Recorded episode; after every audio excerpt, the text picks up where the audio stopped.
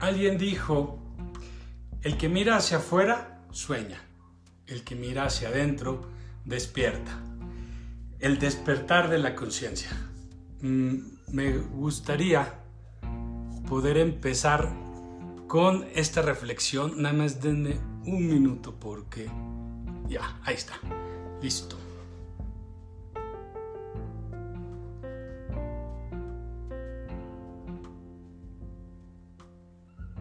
Creo que tengo un problema técnico, pero ya está.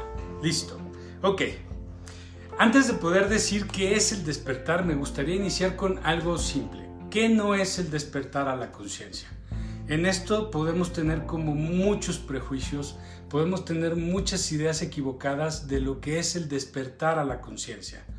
¿Por qué? Porque por lo general nosotros pensamos que es empezar a tener nuevas creencias o cambiar nuestras creencias, las cosas que ya creemos, o empezar a creer en cosas nuevas, o empezar a hacer rituales, o dejar este, el mundo pragmático, el mundo racional, e irnos como a un pensamiento místico, algo extraño pues. Y no, no tiene nada que ver con eso. Hay procesos que son muy respetables. Hay mucha gente que cree que eso puede ser despertar a la conciencia.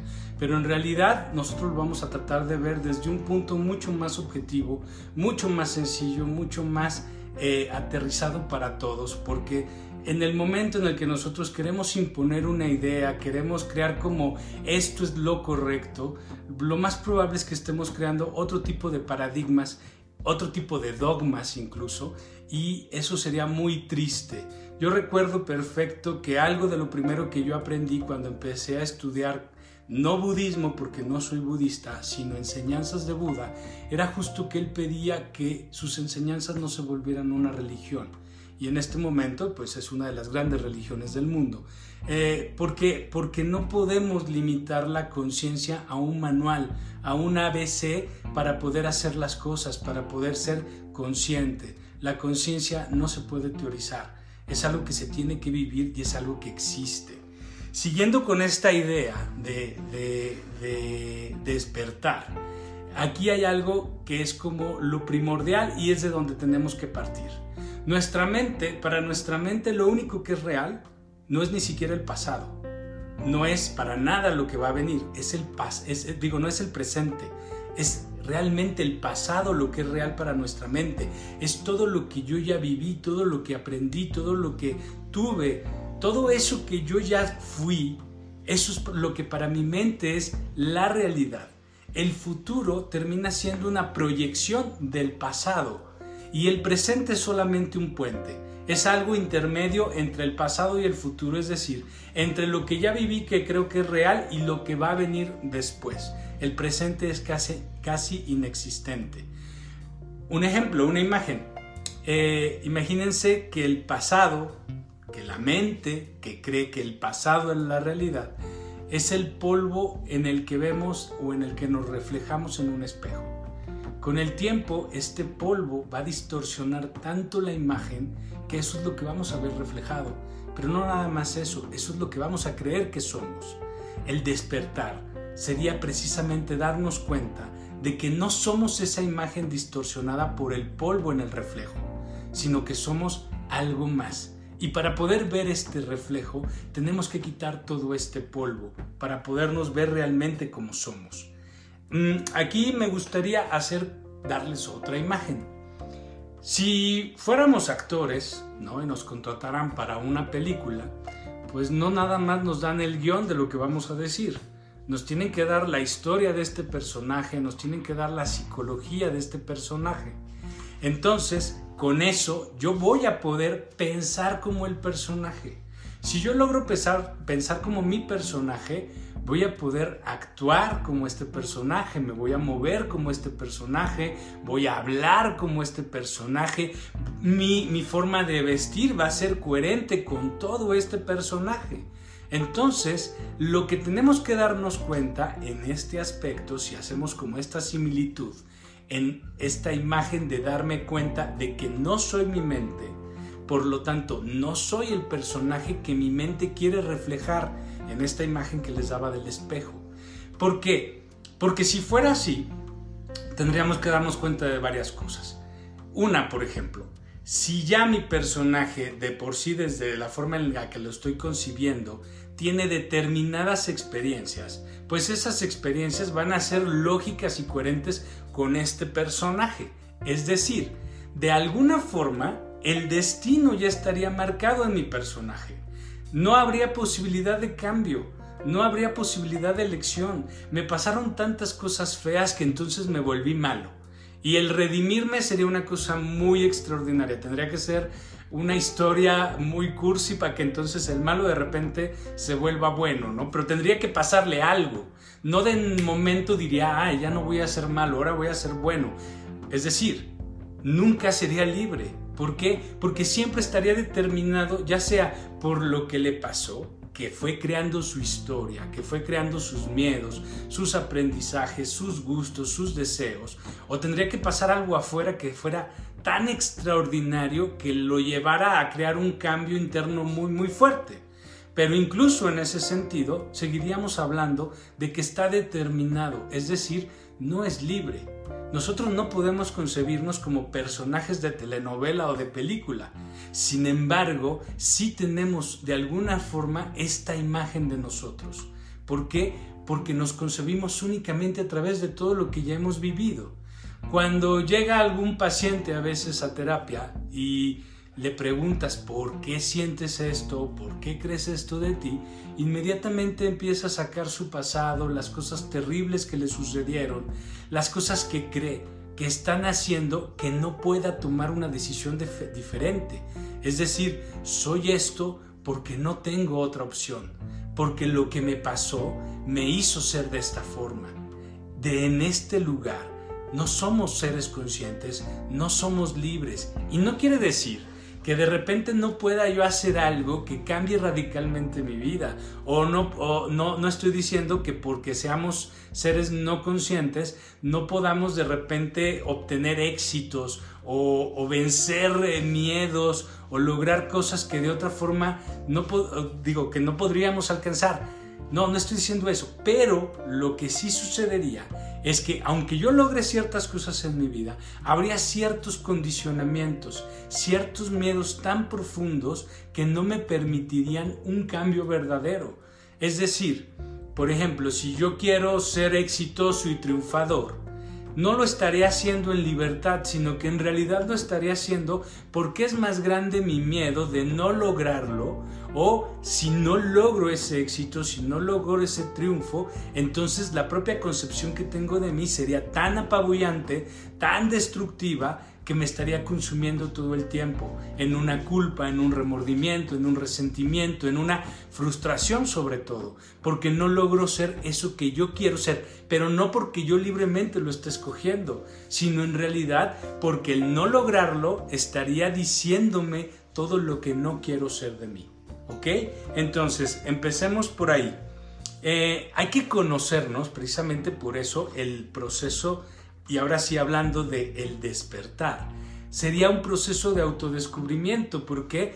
Porque en medida que yo me voy dando cuenta de qué pienso, de cuáles son mis motivaciones, de cuáles son mis dudas, mis miedos, mis traumas, de cómo lo siento, de cómo me siento ante la vida, de cómo tengo miedo, pues obviamente voy a tener una perspectiva para poder cambiar, no para creer que soy eso no para pensar que no tengo posibilidades de mejoría o que ya el destino o la suerte son algo tan fuerte en mí o tal vez porque mi signo zodiacal o mi carta astral ya me dijo que tengo que ser de determinada forma, pues entonces nada va a cambiar en mi vida. Créanme, también he conocido muchas personas que incluso no se permiten crear un cambio porque ya creen que una carta astral o que tal vez una educación o que algo que alguien les dijo hace muchos años, sobre todo en la infancia, que les dijo cómo iban a ser o qué iba a ser su vida, eh, lo creyeron tanto que se determinan bajo estas circunstancias, bajo estas ideas y no se permiten un cambio o una transformación. Entonces, lo primero es este proceso de autoconocerme, pero para darme cuenta que yo tengo opciones de cambio, que a través de pensar diferente puedo tomar decisiones diferentes, que muchas de las cosas que me pasan son relativas y son coherentes con la forma en la que yo pienso o siento de mí, pero no es un absoluto, no es una totalidad. Tengo opciones de estos cambios, puedo hacer cosas diferentes. El problema está en que yo crea que me limito a esto o que mi experiencia simplemente está determinada por factores externos a mí. Sobre todo, y aquí es donde nos damos cuenta de por qué decimos que estamos dormidos. ¿Por qué? Porque creemos que todo esto que yo creo en mi mente es total. Estoy viviendo la fantasía de mi mente, la fantasía de lo que yo creo de mí. En realidad estoy viviendo en un sueño. Y cuando decimos el que ve hacia afuera está soñando, les quiero poner una imagen. Casi siempre cuando pensamos en ser positivos, y que aquí ya marcaríamos como la diferencia entre volvernos conscientes y seguir una programación, es que casi siempre cuando nos dicen, no, es que tienes que ser positivo, imagínate que hay cosas buenas, empiezo a crearme una película en la cabeza ¿no? Donde ya me imagino todas las cosas bonitas que quiero que me pasen, pero ya las estoy pensando desde mí, desde mis necesidades, desde mis miedos, desde querer tener un control de eso. Entonces lo que estoy permitiendo que pase en mi mente no tiene nada que ver con un proceso de conciencia, porque eso que creo que me estoy permitiendo pensar, que creo que es imaginación, no es imaginación sino al contrario, tiene más que ver con todas mis programaciones, con mis miedos, con mis resistencias. Mi imaginación, cuando sé realmente qué es la imaginación y cuando soy un ser consciente, la imaginación, que es parte de este despertar, te da opciones, opciones que son posibilidades de crear realidades que muy posiblemente en este momento ni siquiera puedas concebir de ti. ¿Ok? Muy bien, vamos a ver una cosa que también es importante. Eh, vamos a ver esto que es el apego. El apego, primero, no son las cosas que creo que necesito para estar bien o estar feliz. No son las cosas de las cuales necesito todo el tiempo conmigo. Casi siempre creemos que el apego tiene que ver únicamente con objetos o con personas, pero no es así, tiene también que ver con ideas. Y aquí les voy a dar algunas de las cosas que van creando más nuestra idea de apego, pero en general un apego es todo aquello que te va a quitar la paz, ¿ok? Los apegos serían básicamente tus miedos, que pues no necesitamos mucho explicar en cuanto al miedo. El miedo pues es casi todo lo que no está existiendo en el presente, que tiene un algo en el pasado, una referencia, un precedente y que lo estoy proyectando hacia el futuro, ¿sí? El sufrimiento, como lo hemos dicho, en esencia no es más que mi resistencia a sufrir. Es decir, no es algo que está pasando en el presente, pero yo sufro porque no lo quiero vivir. Ahí estaríamos hablando de un miedo y de la propia resistencia. La resistencia tiene que ver con esto que no quiero vivir, esto que no me gustaría experimentar, que no tiene que ver con si es bueno o es malo, tiene que ver con que no encaja entre lo que yo quiero. Es decir, estoy tan en la etiqueta de mi ego que yo solamente quiero lo que quiero aunque a veces no sea exactamente lo mejor. A veces incluso yo puedo tener una cierta conciencia de que eso que quiero puede ser malo o perjudicial. Sin embargo, lo quiero, lo quiero por alguna razón que tiene más que ver con afirmaciones o reafirmaciones de este personaje ególatra. Por ejemplo, cuando tenemos un vicio, o cuando tenemos un mal hábito, una mala alimentación o tenemos una resistencia a hábitos saludables. lo que yo estoy buscando ahí es reafirmar lo que yo quiero, aunque no sé qué es, solamente sé que lo quiero. Me resisto a estos cambios porque no me doy cuenta que en el inconsciente estoy reafirmando un personaje o estoy reafirmando una conducta que me lleva a un fin que en este momento no tengo muy claro. Solamente lo que sí podemos saber es que va a reafirmar algo que tiene que ver con mi ego y por lo tanto tiene que ver con mis programaciones. Tiene que ver justo con estar viviendo en automático, que es no ser consciente. Otra es, otra de los motivos o de las costumbres que tenemos para crear apego serían nuestros juicios. por alguna razón creemos que las cosas que pasan alrededor en el mundo, yo tengo la posibilidad de opinar si es bueno, si es malo, si estoy de acuerdo o no, si me gusta o no me gusta, como si el mundo necesitara de mi aprobación o de mi autorización para existir. Sin embargo, siempre tenemos una opinión ante todo todo lo que pasa, todo lo que vive, y no nada más de las cosas, sino de las personas, de sus propias decisiones. Algo que deberíamos de tener muy claro cuando empezamos en un despertar. Más allá de la palabra amor, sería la palabra respeto. Y eso tiene que ver con no juzgues absolutamente a nada y no juzgues absolutamente a nadie. Y no porque es una obligación, que vamos a hablar un poco también de eso, porque también muchos creemos que cuando despertamos tenemos que tener ciertas características o debemos de hacer ciertas cosas para que entonces se note que estamos despiertos. Pero eso tampoco es verdad, el hábito no hace al monje. Pero hay ciertas cosas que son coherentes y que tienen que ver justo con este despertar. Y uno es no juicio, pero sobre todo porque tienes que darte cuenta de algo. Y, es aquí donde empezamos a develar que no se trata de hacer lo bueno porque es bueno, o de hay que volvernos santos, o hay que ser cada vez más buenos o mejores porque también eso termina siendo un prejuicio. Es que te des cuenta que en el momento que tú juzgas cualquier cosa que juzgues hacia afuera, no, es no estás más que evidenciando lo que hay dentro de ti. Recuerda que tu mente es proyectiva, es decir, que solamente concibe lo que pasa afuera como un reflejo de lo que hay adentro. Tú no concibes la realidad tal cual es, tú la concibes como una proyección de lo que tú piensas de ti o de tu propia realidad.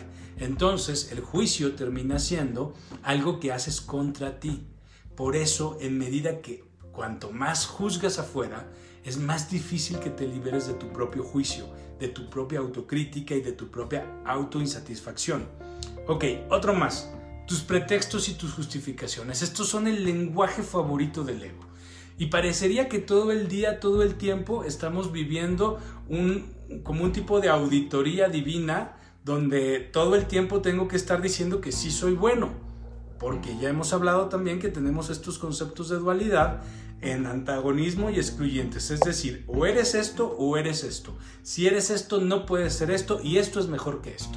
Entonces, viviendo bajo estos paradigmas de la realidad, lo único que hacemos todo el tiempo es que a veces sé que quiero o sé que debo hacer para lograr mis objetivos, pero siempre hay una justificación. Siempre hay un por qué no lo puedo hacer o por qué me cuesta tanto trabajo o por qué ahorita no. Y entonces empezamos a procrastinar, empezamos a no hacer lo correcto a pesar de que sabemos que tenemos la capacidad de hacerlo, pero empezamos a pretextar o empezamos a justificar.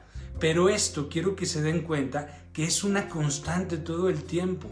Es como estás en la calle, vas en el, parque y alguien te pide limosna. Y si le das, ah, pues yo se lo doy porque yo estoy ayudando, no me importa si la persona este, hace un buen uso o no, yo lo hago de corazón porque yo no tengo por qué juzgar, yo no tengo por qué hacer nada y si no lo hago, entonces es luego, luego de no, es que hay mucha gente que nada más es floja, que no quiere trabajar, por eso yo no les doy, porque entonces estoy fomentando. Pero el caso es que tú internamente tienes que tener como la factura emitida de por qué lo hice o por qué no lo hice.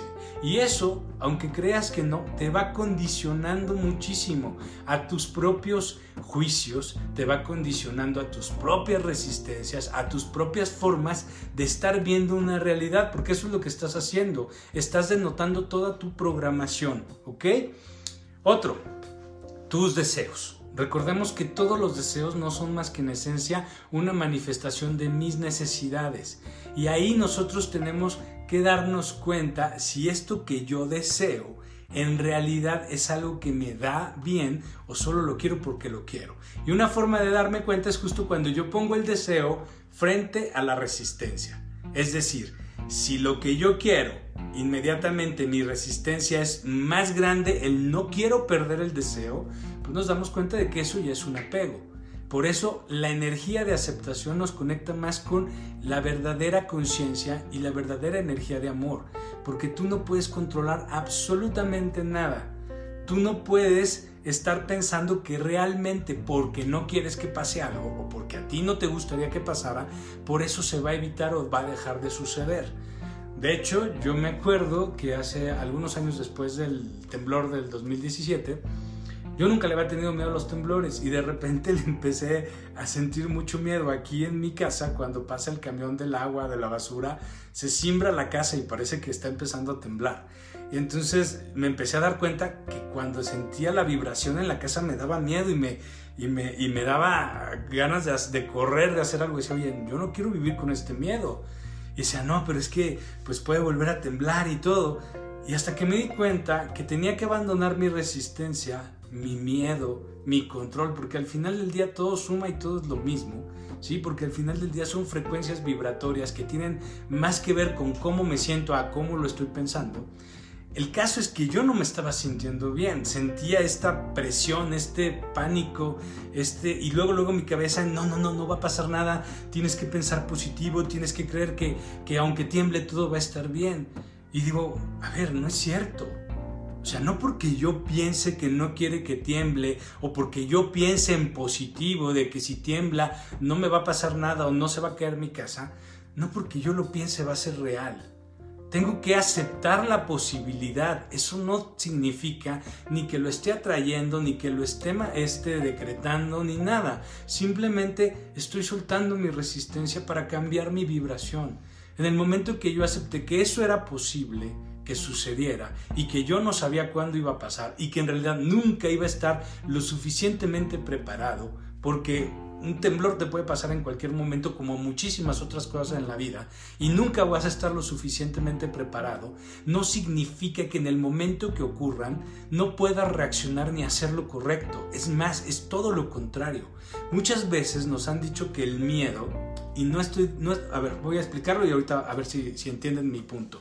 Muchas veces nos dicen que el miedo es necesario para poder eh, superar cosas o incluso para podernos salvar. Y no, quiero que lo veamos desde este lugar. Si yo voy caminando por la calle y de repente viene un coche a 200 kilómetros por hora y yo lo veo y me da miedo y pienso porque el miedo te desconecta desde el del presente, por eso es tan importante entenderlo del presente.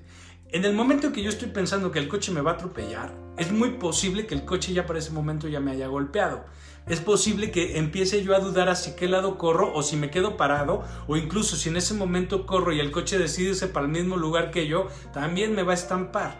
Cuando yo no pienso y simplemente reacciono, y eso se llama instinto, y el instinto está ligado a la conciencia, está ligado a estar en el presente, está ligado a la intuición, está ligado a la imaginación, está ligado a la inspiración a todo esto maravilloso que ocurre cuando nos permitimos ser conscientes. Entonces en ese momento tengo más posibilidades de salvarme. Mi energía en lugar de estar en el miedo me permite moverme y hasta ser a lo mejor más ágil y me aviento un super salto que me salva la vida.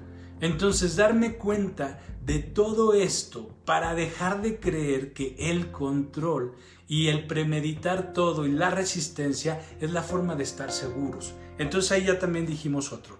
Nuestro, nuestra necesidad de tener control también sería otra de las cosas que van acumulando estos procesos de apego. Muy bien, nuestros sistemas de creencias.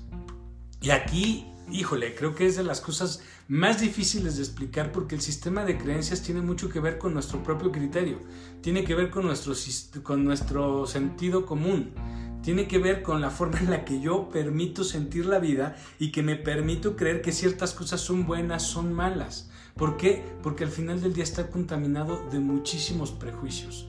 Y tiene más que ver con que nos demos cuenta de que no, no existe una verdad absoluta todas las verdades en, realidad la mayoría de la información que nosotros tenemos y que nuestro sistema de creencias tiene mucho que ver con nuestro paradigma de la realidad. Tiene que ver más con cosas que nos han educado y que nos han educado muy posiblemente mal.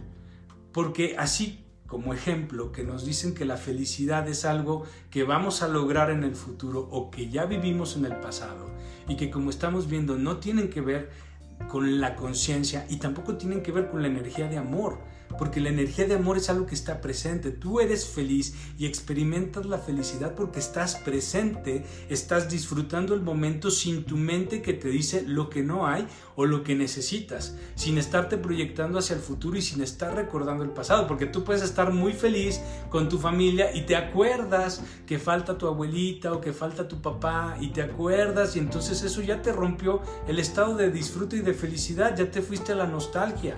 Te imaginas que a lo mejor en un año alguien se va a morir y entonces ya entraste en una ansiedad, ya dejaste de estar feliz. La felicidad no puede existir más que en el momento presente, porque el momento presente es el amor, es la energía de amor, es la energía de la conciencia. Tu mente ególatra no sabe estar en el presente, solo sabe estar en el futuro y en el pasado. ¿Ok? Muy bien. Eh, aquí en lo de los paradigmas y todo esto, pues básicamente también es pues vivimos muchísimas mentiras, vivimos muchísimas cosas que son prejuicios justo de esta dualidad de las que les hablaba. Por ejemplo, eh, yo he escuchado mucho que mucha gente que ha tenido una experiencia tal vez cercana a la muerte habla de que ve un túnel y que al final del túnel se ve una luz. Yo me pregunto, ¿realmente eso es lo real o termina también siendo parte de, nuestras, de nuestros prejuicios? Porque en esta realidad nos dicen ¿no? que la luz es lo bueno y la oscuridad es lo malo. Pero también tenemos que darnos cuenta que la oscuridad, así como el vacío y la nada, es lo mismo que el todo y que la luz. O sea, terminan siendo los dos, lugar, las dos caras de una misma moneda. Y que posiblemente en el proceso ese de la muerte, ¿no?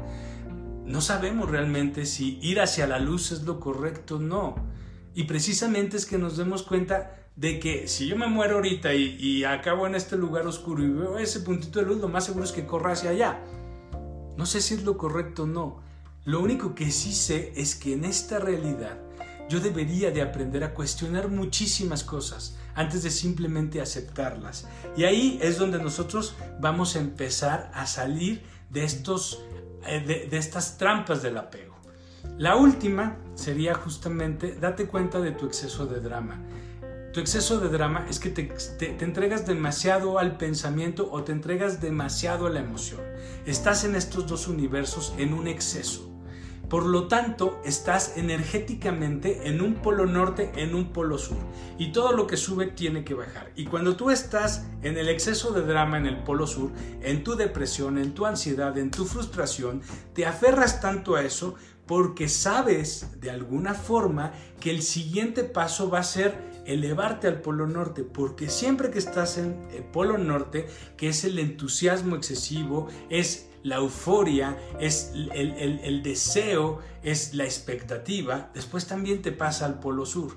Entonces estamos tan aferrados a lo que quiero, a lo que me gustaría, porque en algún punto sé que luego me voy al polo norte, pero démonos cuenta que una vida así solamente es una vida de sufrimiento. No hay un equilibrio. Y aquí entramos justamente a cómo podemos salir de todo este apego que nos va a ayudar a despertar. Y esto es seguir el camino del medio.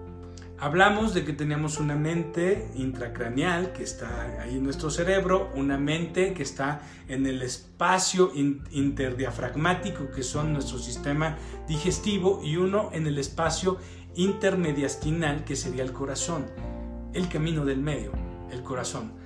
Alguna vez les conté que estaba Buda alguna vez en una de estas épocas en las que él buscaba la iluminación y que él se llevó a, este, eh, a esta búsqueda para iluminarse y que llevaba incluso al cuerpo al sacrificio extremo y que llegaba incluso a comer un grano de arroz al día. Entonces estaba en esas épocas buscando su iluminación cuando de repente había un río por ahí donde él estaba meditando y pasa una barca con un maestro de música y le dice al alumno, si la cuerda está muy estirada, no hay sonido.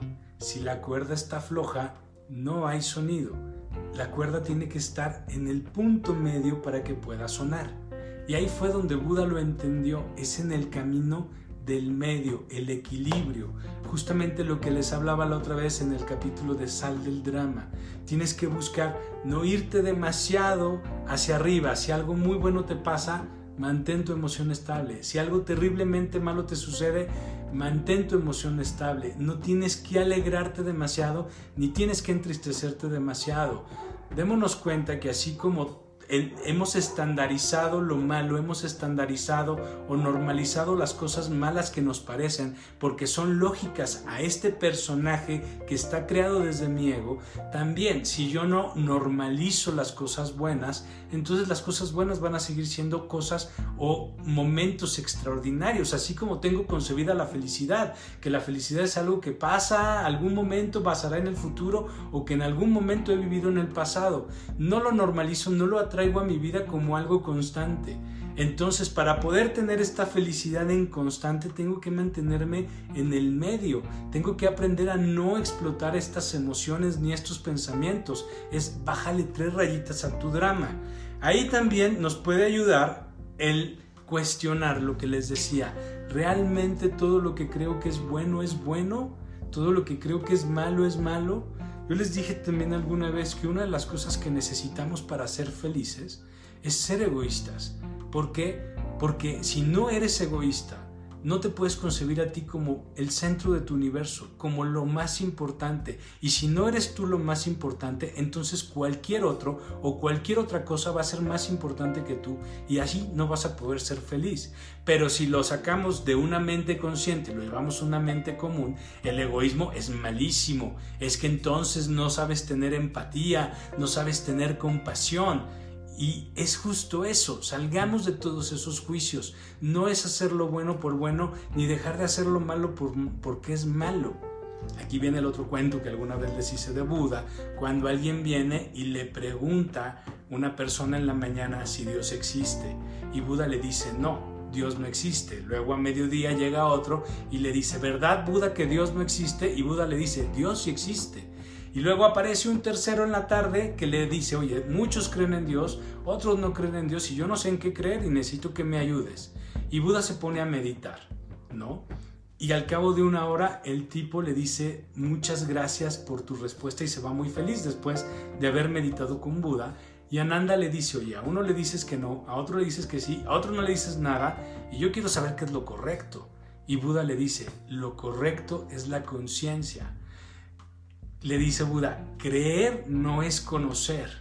Por lo tanto, el que yo crea algo no significa que sé que eso es real o que es absoluto. El hecho de que yo crea en algo es solo lo que mi mente me permite darle un sentido, darle una creencia, darle una línea, un objetivo. Aquí me gustaría que pensemos que si tú crees en Dios, si tú crees en la energía del kundalini, si tú crees en ángeles, en maestros ascendidos, lo que tú decidas creer no es, no es tan importante porque al final del día lo que necesitas para poder conectar con Dios, con la kundalini, con tus maestros ascendidos, con tu yo superior, con lo que tú gustes y mandes, lo que necesitas es conectar desde el corazón. Porque si tú no conectas desde el centro de ti con cualquier cosa que creas, no te conectas con nada. Yo no te voy a venir aquí a decir qué es lo real o qué no es real, porque sería también ser incongruente con la propia conciencia, porque es un viaje personal, es lo que tú decidas. Pero sí es ayudarte a que te des cuenta que si quieres despertar, el despertar tiene que ser algo que haces hacia adentro de ti y que está justo aquí en el medio. Es que conectes con el corazón y te des cuenta, no importa con qué conectes, mientras conectes desde este lugar, porque conectado a este lugar te vas a dar cuenta de muchas cosas que son falsas, de muchas mentiras de las cuales te has rodeado o te han invadido para que tú puedas ser de determinada forma. ¿Ok? Muy bien. Cuestiona. Abandona el control, que ya lo platicamos hace rato. Acepta tus resistencias. Recuerda que todo es en esencia solo una idea. Es decir, el hecho de que tú digas, ok, se puede morir mi mamá, o puedo quedarme sin este trabajo, o puedo dejar de tener esta relación. El hecho de que tú aceptes que todo es una posibilidad no te está determinando de alguna forma te está creando una reprogramación para que tú puedas seguir, que puedas salir adelante a pesar de cualquier tipo de pérdida, porque tú no vas a controlar la vida, no puedes controlar, no puedes evitar que pasen cosas. Lo único que sí puedes hacer es cambiar la actitud que vas a tener ante cualquier circunstancia, ante cualquier cosa que te pase. ¿Por qué? Porque tú eres lo más importante y lo importante es que tú sobrevivas y que tú estés bien. ¿Ok? Y lo que decíamos, no te entregues demasiado al pensamiento, demasiado a la emoción. Recuerda que tienes una tercer mente que es corazón y que necesitas tanto tus pensamientos como tus emociones, pero ninguna de estas dos te puede determinar. Es la suma de las tres, pero justo desde esta que está en el centro, que es la que observa. Y esta es la parte más importante. Para poder crear este despertar, para volverte consciente, tienes que ser el observador el observador de tus pensamientos, el observador de tus emociones, dándote cuenta que no eres uno y no eres otro, y que esta observación solamente se puede hacer en el momento presente, porque si yo estoy con miedos del pasado, con proyecciones desde el futuro, no estoy observando, estoy en mi mente, en el momento que estoy en mi justificación, en mi pretexto, en mi necesidad, en mi deseo, entonces no estoy en la conciencia me desbordo emocionalmente o me desbordo intelectualmente, no estoy en la conciencia, no estoy siendo observador. Ahí mismo, lo que sigue cuando empezamos a hacer esta práctica es quítate cualquier idea prejuiciosa de lo que es despertar. No tienes que volverte vegano, no tienes que volverte gurú, no tienes que vestirte de blanco, no tienes que ser absolutamente nada que no quieras es simplemente que te des cuenta que todo lo que te puede transformar en ti se va a transformar como algo coherente, como algo que se parece a ti, porque es tuyo, porque es tu propio despertar. El hábito no hace al monje, el despertar no te vuelve una persona que tiene que ahora leer determinadas cosas o que tiene que creer en ángeles o en ovnis. O sea, es tu viaje, es tu propio despertar, es Eres tú realmente simplemente sin las programaciones de tu mente y sin las programaciones de tus emociones. ¿sí? Em, ser consciente es diferente para cada uno porque... Ay Dios. Perdón, porque es contrario a lo que creemos.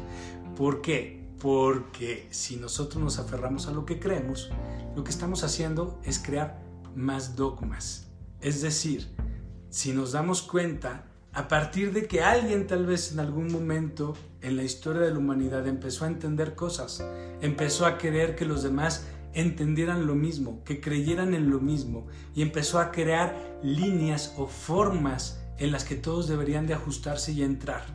Es decir, empezamos a crear una estandarización. Y recuerden, y esto me encanta, por ejemplo, de los mayas, cuando ellos se deformaban, se perforaban, se tatuaban, no estaban buscando ideales de belleza, estaban buscando ser únicos. Y estaban buscando ser únicos porque sentían que eso los conectaba a la divinidad. Cualquier cosa que tú decidas creer a partir de ser consciente, a partir de estar presente, es lo correcto. ¿Por qué? Porque es tu propia manifestación, es tu individualidad y al final lo que todos queremos y lo que todos buscamos es ser felices y la felicidad es algo completamente personal. Así es que la mejor herramienta, con todo esto que les dije, y ya para terminar, la mejor herramienta para poder despertar es meditar, para aprender a salir del espacio de la mente, para saber salir del espacio emocional y quedarnos en el medio, estar observando absolutamente, y esto lo puedes hacer todo el tiempo que quieras. La meditación no es tampoco necesariamente lo que te han dicho que es. Es cualquier momento donde tú sales de tus ruidos y te pones a observar. Y ahí donde observas puedes creer, no creer, puedes empezar a crear opciones, puedes decidir qué es lo que se siente mejor, qué es lo que parece que es mejor para ti. Solamente recuerda que siempre tiene que ser congruente tiene que ser coherente, no puede tener una justificación ni un pretexto. En el momento que hay una justificación o un pretexto, en el momento que lo usas para atacar a alguien más o para juzgar a alguien más, ya no es conciencia. Ya entraste en el espacio de egolatrizar, egolatizar tu, propia, eh, tu propio espíritu. El espíritu lo podríamos definir como todo eso que no es materia. Entonces no le tengamos miedo tampoco a la palabra espiritual o a todos los conceptos de espiritualidad. dejemos de tener esa resistencia. No son creencias, son la forma en la que yo voy a interpretar a partir de mí todas estas posibilidades. Muchísimas gracias y espero que muchos de ustedes se sumen a el despertar. Hasta la próxima.